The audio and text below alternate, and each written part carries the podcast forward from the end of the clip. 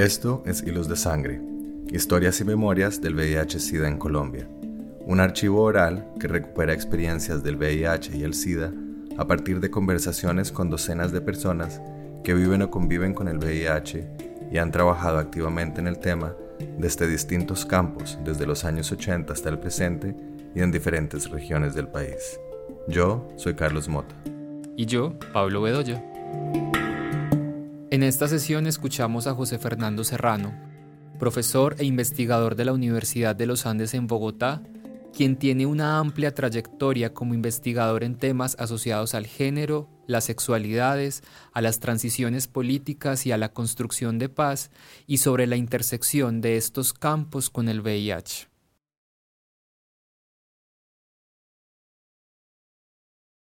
Primero, gracias por el espacio, como que siempre es como chévere estos espacios como para recordar cosas y darle forma como a ideas que han estado sueltas y que de un modo u otro, pues, pues una conversa como esta permite como articularlas y conectarlas, ¿no? Entonces, pues chévere eso.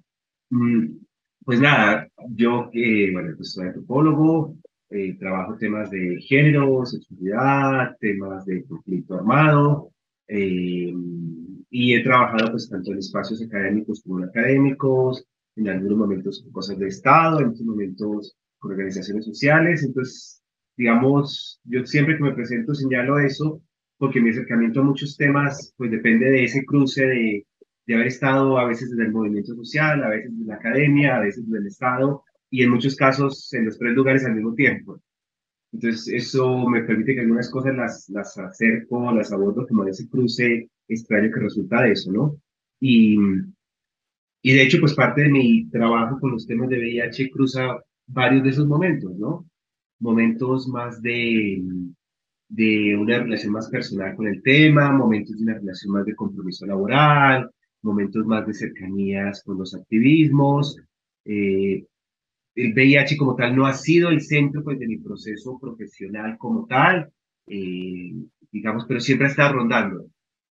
Y yo creo que esa idea como de del rondar me parece interesante porque, eh, pues sí, es, algo que precisamente ha estado en mi proceso personal, académico, eh, político, siempre presente, aunque no sea el centro de mi trabajo.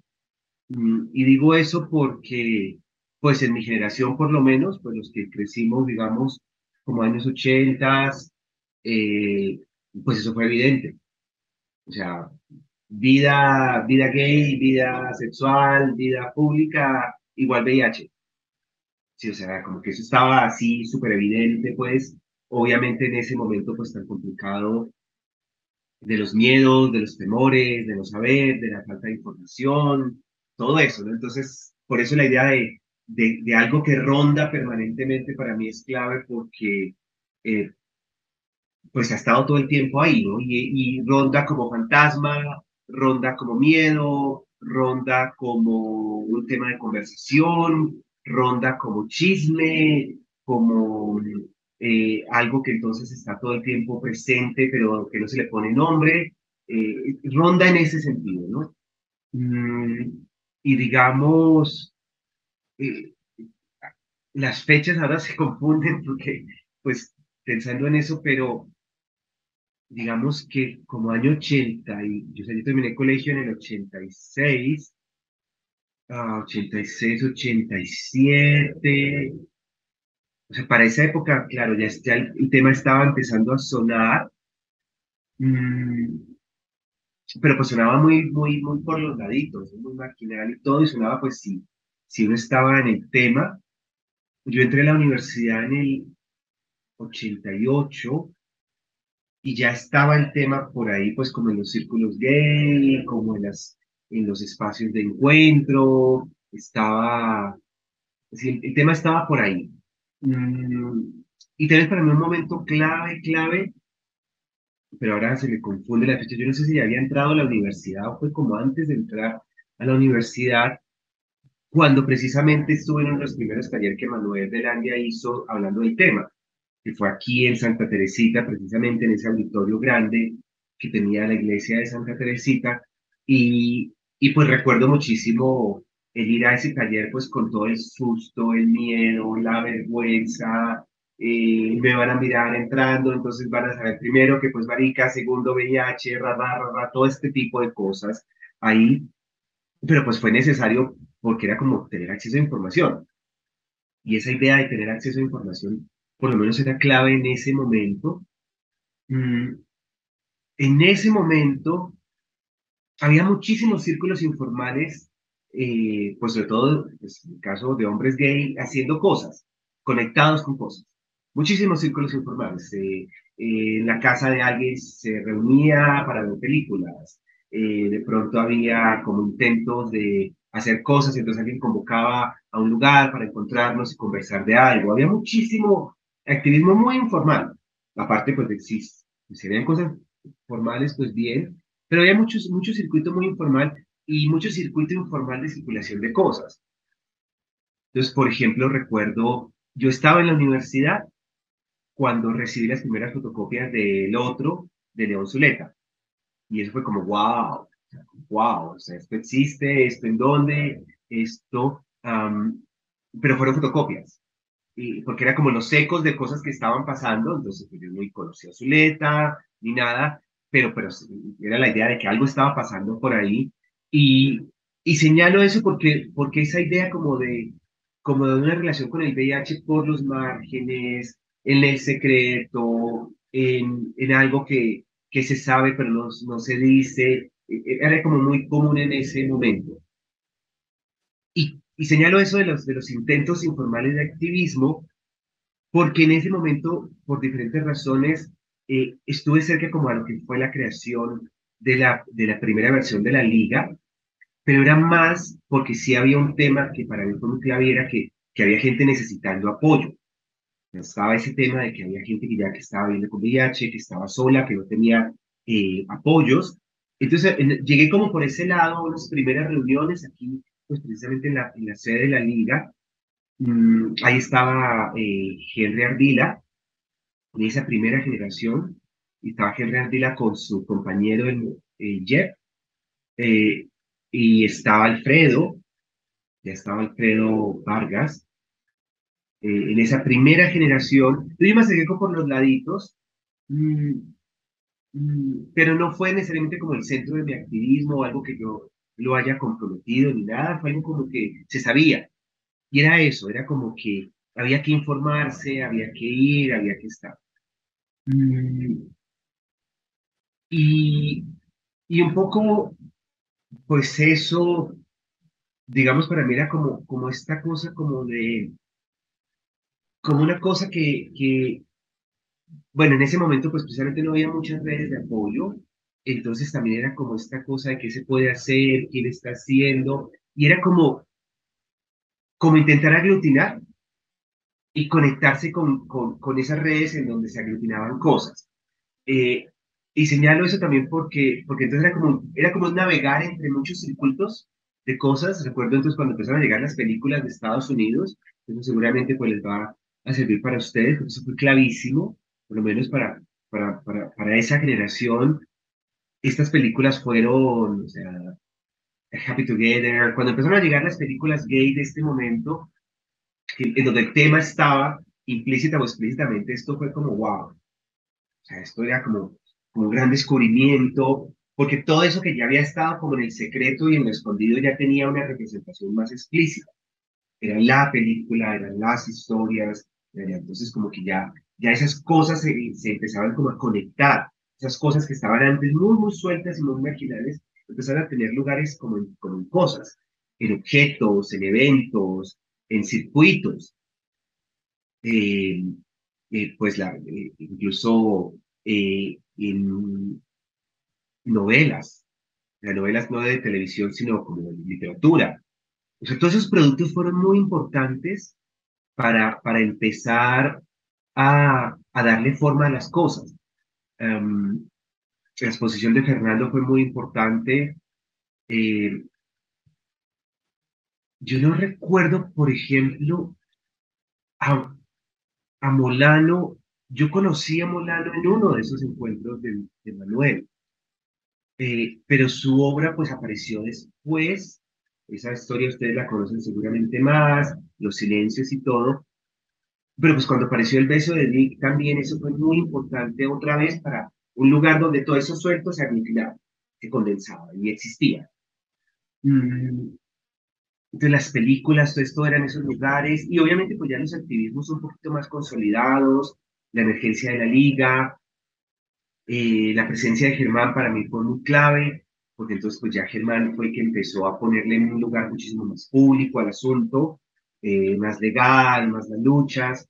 Eh, yo conocí a Germán,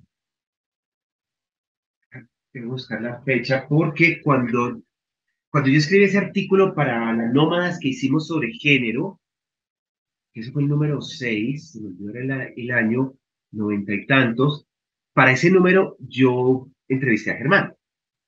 Y Germán ya sonaba, Germán ya aparecía en los medios y pues era una figura que le daba existencia al tema, no solo para el, tema LGBT, sino para el tema VIH, porque pues todo el mundo que circulaba por el asunto sabíamos que Germán era la referencia clara. Para temas de VIH era Germán, porque era el que sabía las cosas legales, como el acceso a tratamientos, eh, todo el asunto, pues era Germán. Mm, entonces, eh, yo lo conocí ahí, eso debe ser, sí, debió ser como 96 por allá, si podemos, la fecha la podemos confirmar mirando en la publicación de ese artículo. Y, y fue clave porque entonces con Germán confluían un montón de personas también. Con Germán estaba en ese momento, yo no sé si el Proyecto Agenda ya estaba, el Proyecto Agenda fue después, eh, pero pues ahí circulaban montones, montones de temas del VIH y personas. Entonces yo también entré en contacto con personas. Eh, indetectable fue como muy clave y esa revista y este grupo de gente fue muy interesante porque entonces ya era otra vez otro lugar de existencia más concreto. Y, y eso me parece clave para esto que estamos conversando porque es eso, cómo, cómo el tema ya empieza a existir, tener figura, nombre, y esto indetectable fue clave porque pues ya era una publicación específicamente para el tema, colombiana y todo. Mm, entonces, esto es sí, segunda mitad de los noventas más o menos.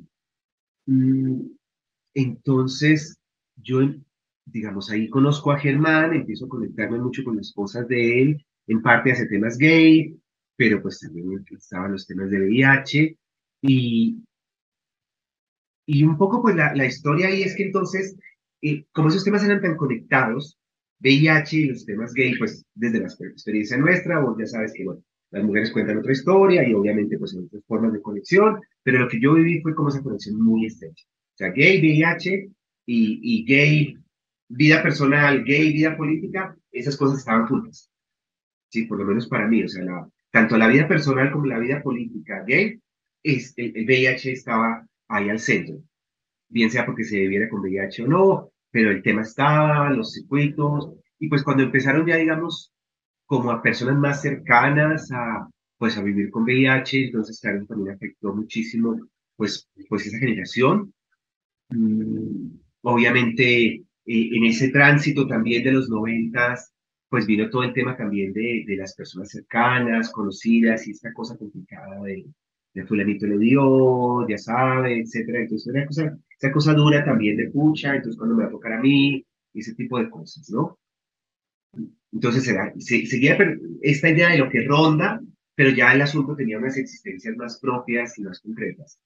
Eh, y digamos, otro momento que yo señalaría, y yo seguí en mucho contacto con Germán después de ese artículo, mm, y, y, entonces asistí a los espacios que él tenía, me conecté un poco pues con, con las cosas. Y ahí siempre que se hablaba de temas que tenían que ver con lo gay, pues llegaba la gente que estaba con VIH. De hecho, en su oficina, pues funcionaba también eh, el área que trabajaba el tema VIH, gente indetectable y todo. 2000, finales del 90, 2000, eh, pues vino lo que vos sabes, el proceso Planeta Paz, y pues al mismo, al proceso Planeta Paz, y eso lo hemos dicho siempre, pues las oleadas de gente que llegó al tema, una de las oleadas es la gente del VIH. O sea, las primeras, y eso, eso lo, lo, hemos dicho, pues ese, esa confluencia tiene muchas vías, tenía muchos caminos de cosas, pero una de las líneas de confluencia de eso eran los activismos del VIH. Y entonces a Planeta Paz llegamos varias personas que veníamos de diferentes oleadas de cosas, pero una pues es la gente del VIH, entonces ahí, por ejemplo, pues fue evidente Álvaro Miguel.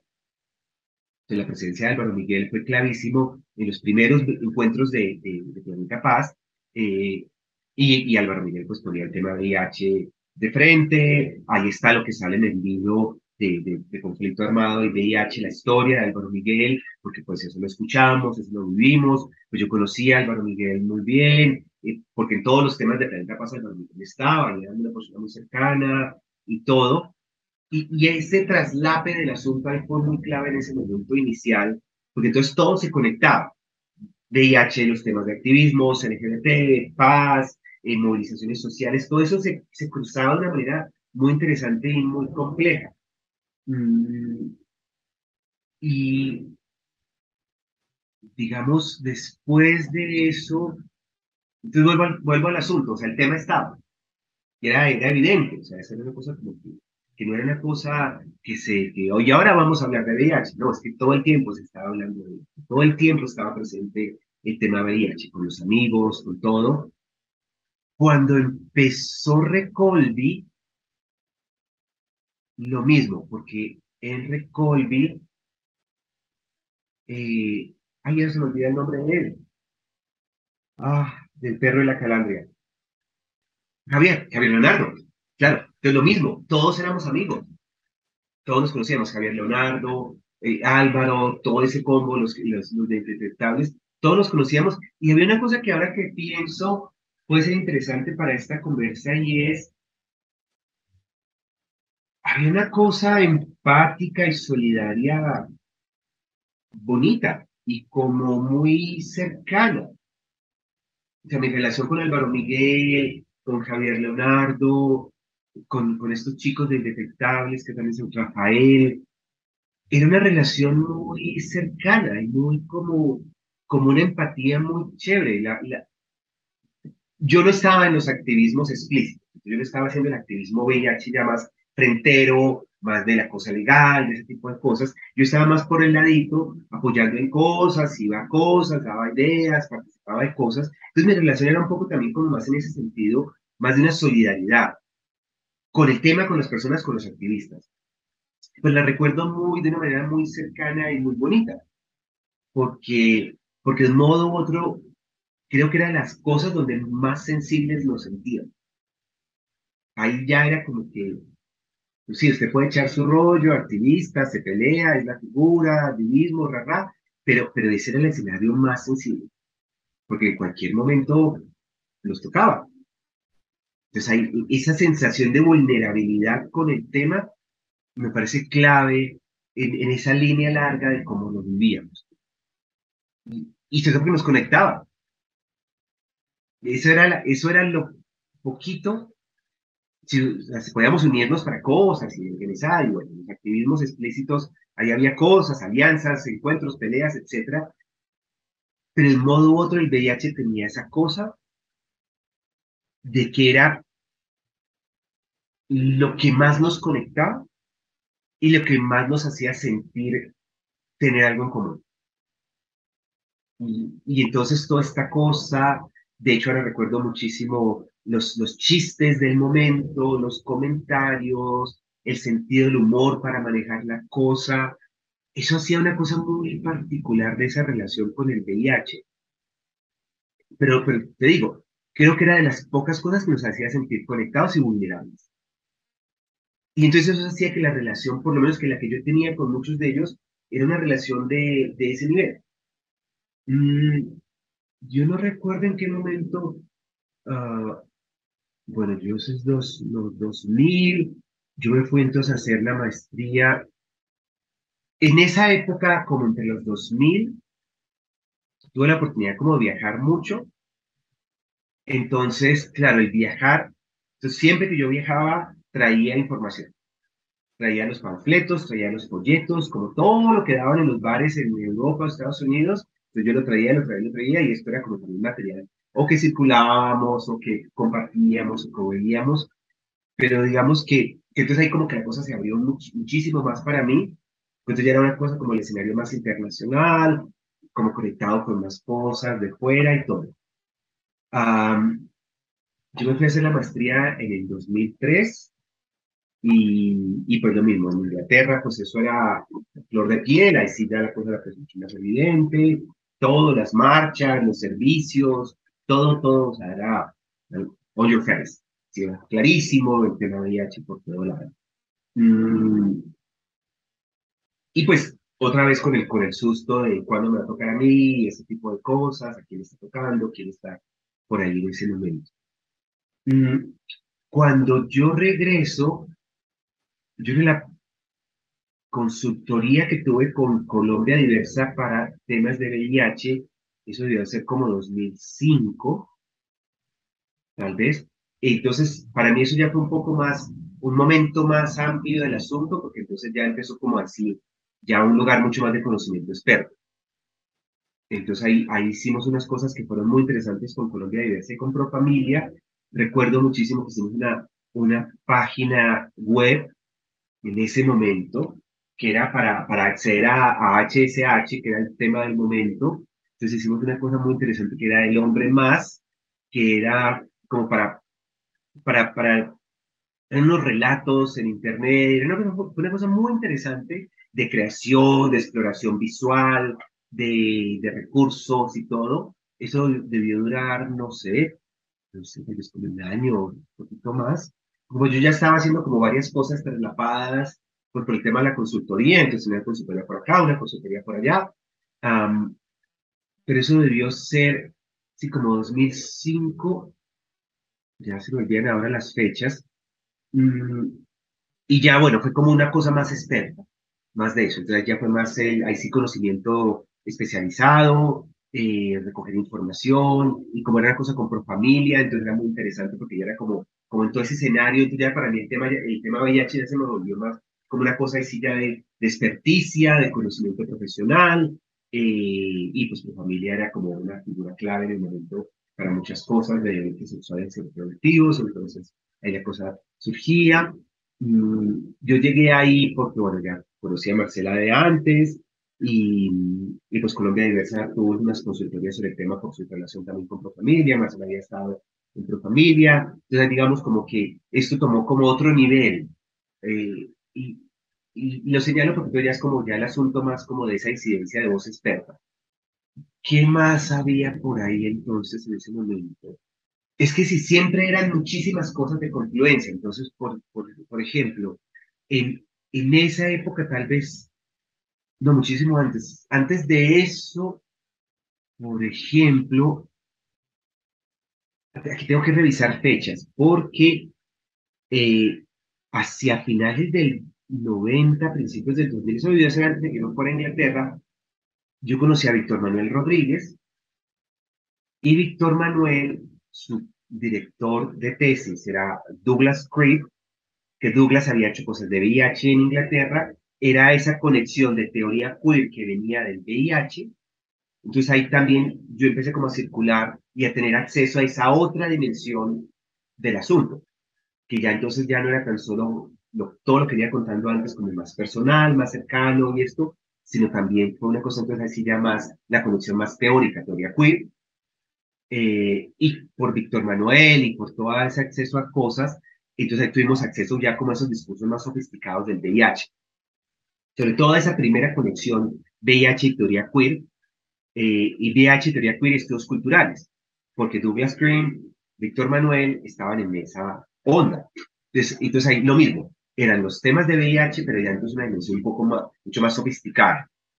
Algo de eso lo llevamos a la nacional a unos cursos que dimos en esa época yo había dado ya unos cursos como estudios gay, primero unas conferencias y luego un curso en la maestría de género de la Nacional. Y como en el 2000, yo me, si yo me fui en el 2003, eso debe ser como 2001, dimos con Víctor Manuel un curso también de teoría queer y allá estaba el tema VIH. Entonces lo señalo porque, porque eso empezaba ya como a circular, entonces ya en otra dimensión más. Entonces ya no era tan solo el VIH, experiencia, los amigos, la solidaridad, sino era un objeto de análisis un objeto de discusión teórica. Mm, y esa línea permaneció, en, tanto en mi, trabajo como en mi interés personal. Esa línea permaneció porque entonces pues, yo accedía cosas, conseguía libros, traía cosas, de, de esa dimensión. Mm, y, y hablaba de eso en las conferencias, recuerdo haber hecho cosas en donde, sí, hablaba un poco de eso ya con un tema más, cuando se me invitaban alguna cosa, a hablar de algo, ahí yo ponía el tema. Entonces, eh, por, por esas conexiones más teóricas, más conceptuales.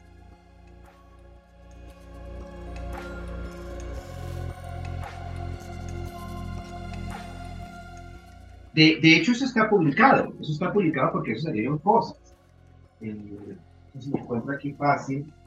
Uh, claro, por ejemplo, mira, este, este, este texto, Imágenes, de Douglas Cream, editado por Víctor Manuel cuando Víctor Manuel estaba en Cultura y Turismo. Esto es editado en 2003. Pues esto es 2003, ¿sí? Y aquí están traducidos las tres textos de Douglas Cream sobre VIH. Retratos de gente con SIDA, desmoralizar representaciones del SIDA, imágenes dolorosas. Sí, o sea, esto es 2003. Entonces ya, digamos, estaba entrando esta otra versión de la discusión.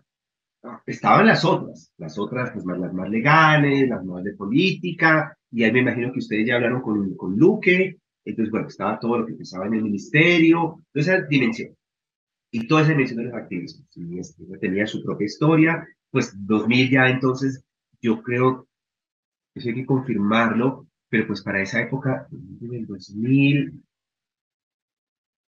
ah, ya deberían estar los primeros cócteles, pues ya estaba la cosa más sofisticada en términos de, del acceso a esa parte, digamos, ya más la cosa más legal, las tutelas, esas fechas había que confirmarlas eh, con Germán y eso, pero pues en esa época del 2000 entonces ya estaba más sofisticado el discurso y más sofisticada también la cosa legal para el acceso a tratamientos.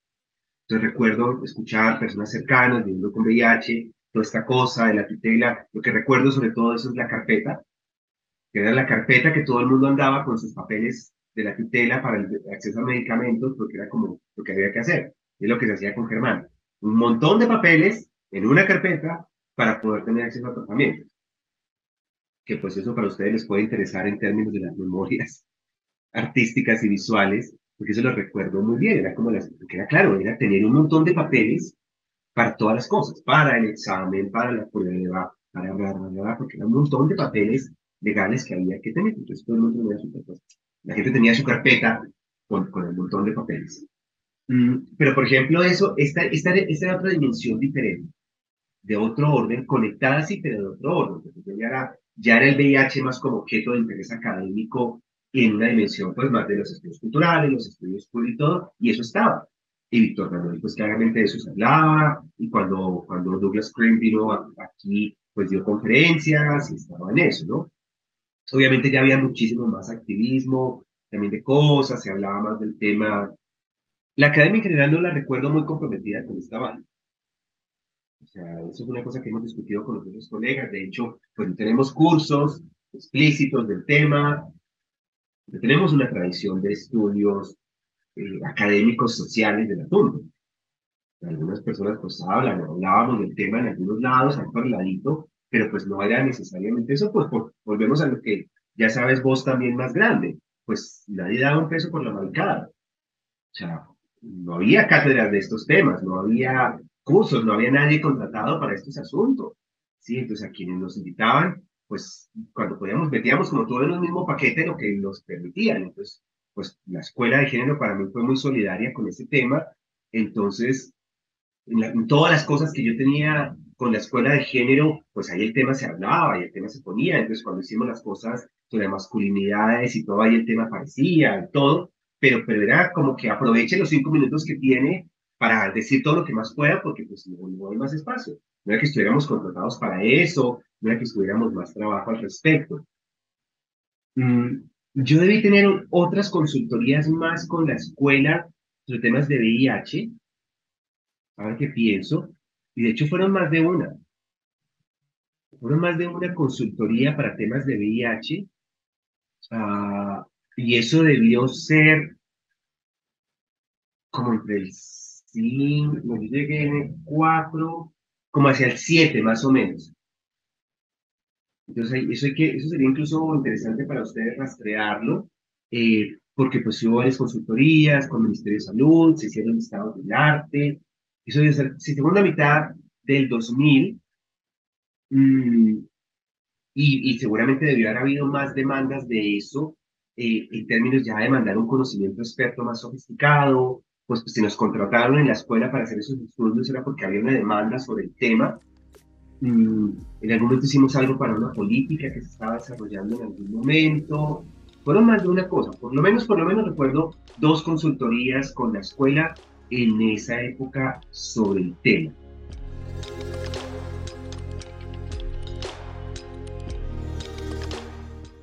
Eso es lo que es interesante como en, como esa es la época un poco, digamos, como esta dimensión que yo contaba, como de esa relación extraña entre el secreto, el susto, el temor, me van a ver, voy a ver, voy a ver una exposición de VIH, tú van a pensar que tengo VIH, voy a una película de VIH, tú van a pensar que tengo VIH. E, esa, ese, ese momento era muy extraño. Entonces, lo que yo recuerdo, precisamente, de la exposición de Fernando era como el susto de ir, sí, como que toca ir, toca verla, pero pues qué susto que me van a ver viendo la exposición de Fernando Arias sobre el VIH.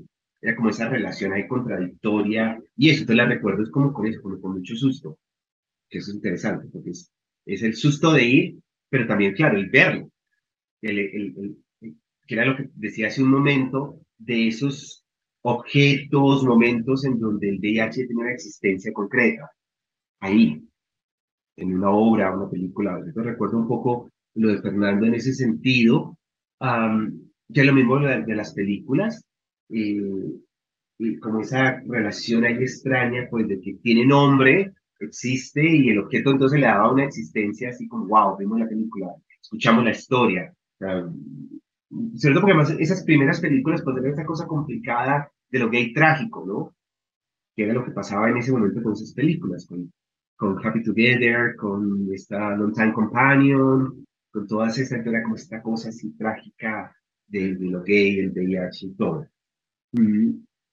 Y recuerdo un poco como en ese sentido, ¿no? Como como atracción y susto, como está ahí tiene figura, pero, pero, pero, en tu caso nos, asusta, confronta, confronta, expone, sí, lo tira a, uno como espectador que está ahí y se pone de frente. Eso es como más como lo que recordaría de eso.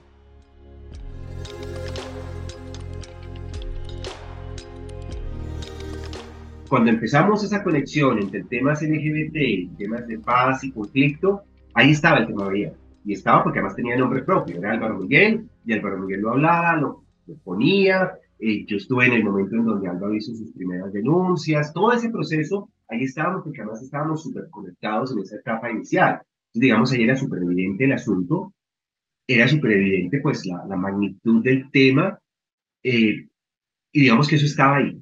Pero lo que es interesante de esa historia son las emergencias y los olvidos. Porque otra vez, a, ese momento, pues eso pasó por muchas cosas, Álvaro Miguel se fue, pasamos a otras agendas, nos dedicamos a otros temas. Entonces lo que, lo que fue evidente en ese momento, pues de un modo lo quedó sepultado por un montón de cosas. Eso es lo que nos pasa como con muchos temas y con muchos activismos en este país. Yo creo que son tantas cosas las que pasan tantas agendas que hay en tantos momentos, que algunas cosas como que quedan sepultadas por otras, porque luego llega otro tema y llega otra demanda, y hay que trabajar en otras cosas, y hay que producir conocimiento para tales cosas, y hay que entonces trabajar en estos asuntos. Entonces, como, como que hay temas que quedan sepultados. Y eso en parte fue lo que pasó con el tema de VIH y conflicto armado, que eso en parte quedó sepultado en ciertas agendas, no la experiencia de las personas, obviamente la experiencia de muchas personas estaba a flor de piel, pero en temas de, como objeto de atención y como objeto de activismo, quedó sepultado por un tiempo sin que implicara que, quedó completamente, que hubiera quedado completamente olvidado. Estaba ahí, estaba, siempre estaba el asunto, la historia pues, de Álvaro Miguel, su salida del país, su regreso, luego su asesinato pues en circunstancias tan terribles, eso nos afectó muchísimo a muchas personas, porque era como, escucha, ¿qué está pasando aquí? ¿Esto por qué? ¿Qué pasó? En parte también, bueno, porque ¿Por qué nos desconectamos del asunto? Había también un tema, todo cuando, pues, con el fallecimiento de, de Álvaro, con el asesinato, pues fue muy tenaz, fue muy tenaz fue como, pero pucha, ¿qué pasó aquí? ¿Por qué nos perdimos del tema? Mm, eso fue muy fuerte, ese momento. Y, y luego, siempre estaba como una cosa de, sobre esto tenemos que escribir, sobre esto hay que hacer, sobre esto hay que, hay que dedicarle tiempo, ¿no? Entonces, un poco con la escritura de este, de este capítulo para este informe para la comisión fue como eso, fue como saldar esa deuda. Y de hecho lo decimos explícitamente en el informe, fue eso. Fue saldar esa deuda que estaba por literalmente pues, dos décadas ahí puesta, eh, de que pucha, que la vida nos cogió, los temas se fueron y ese tema lo habíamos dejado ahí suelto. Y, y sobre todo con una cosa que fue eh, muy fuerte, de hecho, pues hace un año estábamos ya presentándolo, que fue muy, muy duro en la presentación ante el ministerio, y creo que un poco se lo dijimos a Luque y, lo hicimos explícito, sobre todo en la presentación del ministerio, y era dónde estaba el Estado cuando eso pasó.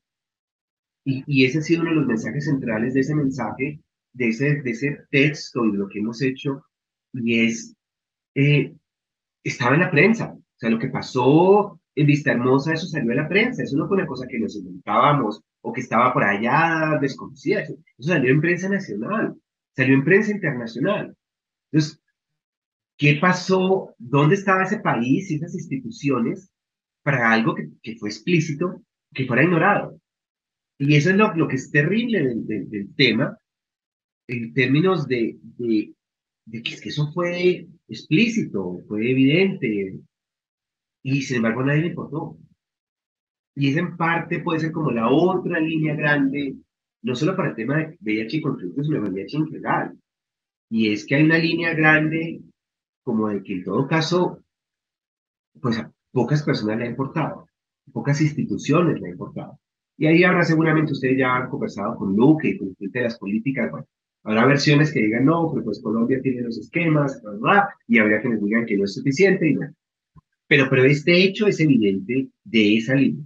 No, me atrevo a decir pues que es que en Colombia nunca se ha hecho nada, eso no, no, es mi forma de ver el asunto, no creo que, es, eso no sea, eh, pero sí hay unas líneas de cosas que, que son difíciles, y este tema de VIH y conflicto es una de ellas, y donde el tema estuvo evidente y sin embargo se ignoró, y nos tocó después de 20 años, como siempre, con los mismos tres pesitos, con esfuerzo personal, sí, hágalo para poderlo escribir, para poderle tener nombre. Entonces, tiene que ver más con eso. Ya la otra dimensión, analítica y por qué pasó y todo eso es otra historia. Pero señalo ese informe, esa parte, porque es lo que es tal vez lo más importante en la dimensión emotiva nuestra con ese informe fue cerrar ese capítulo y saldar esa deuda.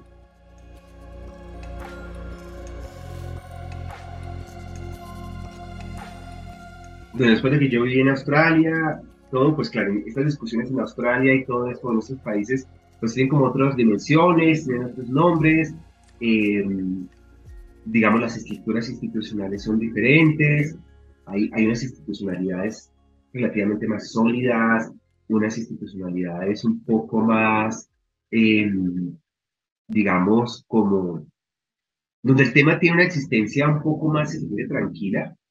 Aquí en todo caso, pues por, por nuestro propio sistema de salud, en términos de que la cosa sigue siendo todavía pues lo que se escucha sigue siendo muy traumático y el papel, y el trámite y la cosa. Entonces digamos que, que hay una dimensión del asunto y es que en todo caso eh, estamos lejos de que sea una cosa mm, como, como aceptada, incorporada en la cotidianidad en la dimensión que debe estar. Todavía la veo muy, con muchos quiebres, con muchas fracturas, con mucho silencio, con muchos temores. Mm, un poco lo que yo veo, y pues eso de pronto vos lo puedes conocer más.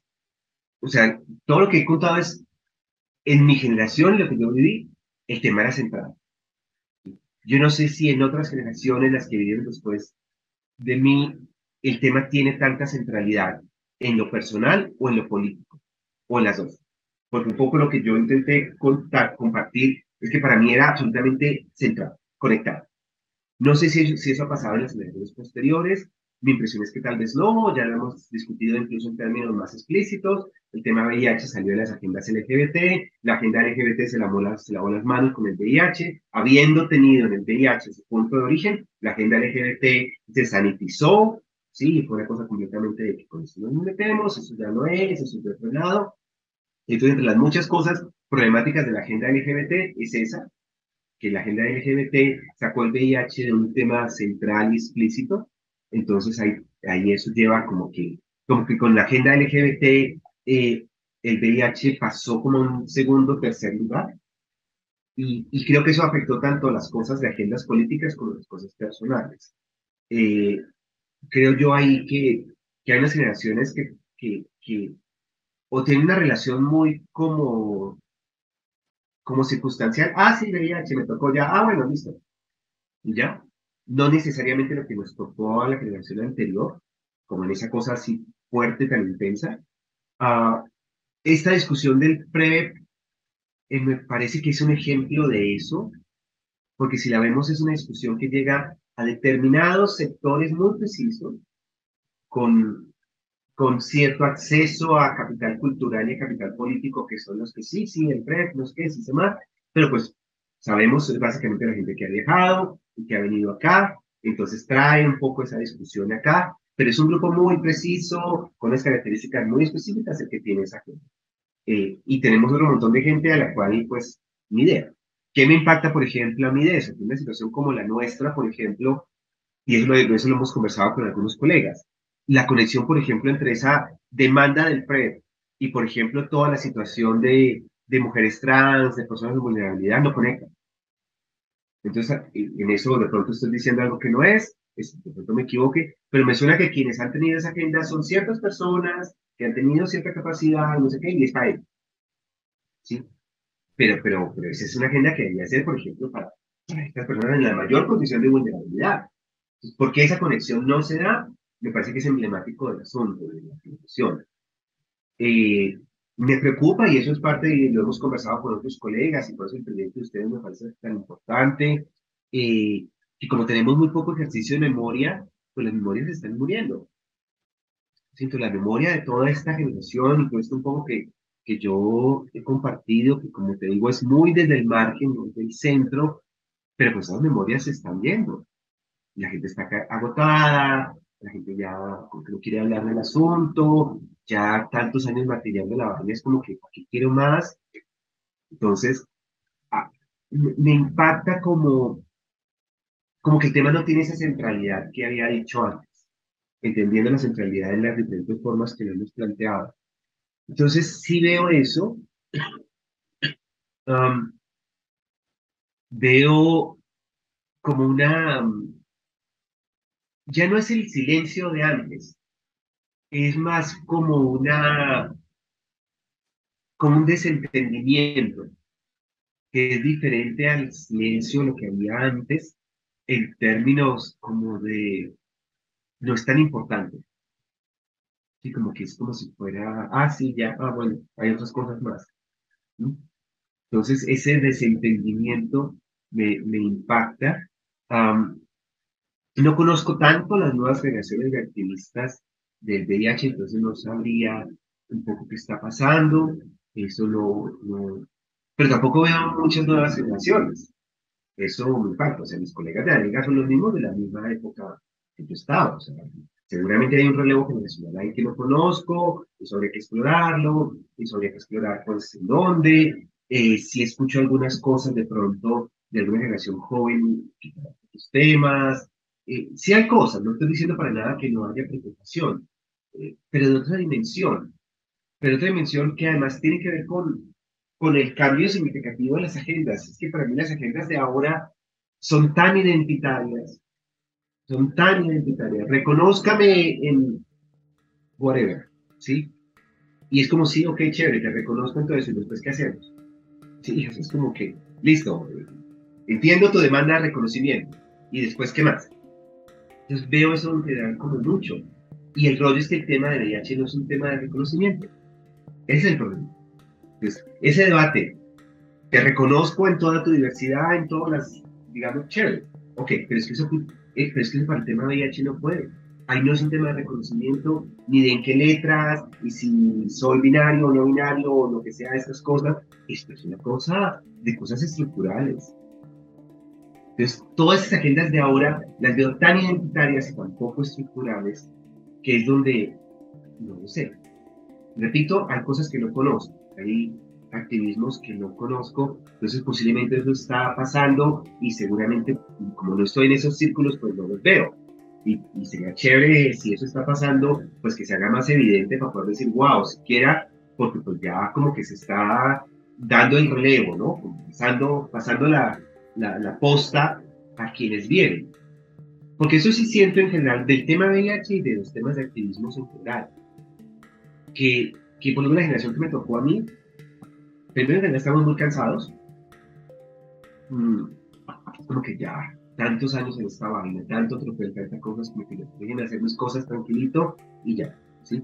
Eh, pero seguramente pues si hay generaciones que lo están tomando y sería interesante visibilizar eso, visibilizar, visibilizar qué nuevos activismos hay, visibilizar cómo está, qué se está significando el VIH, por ejemplo, para todas esas generaciones de ahora, que tienen otras agendas políticas, que tienen otros temas, y, sería bueno preguntarles eso, ¿cómo, cómo ustedes ven el tema ahí?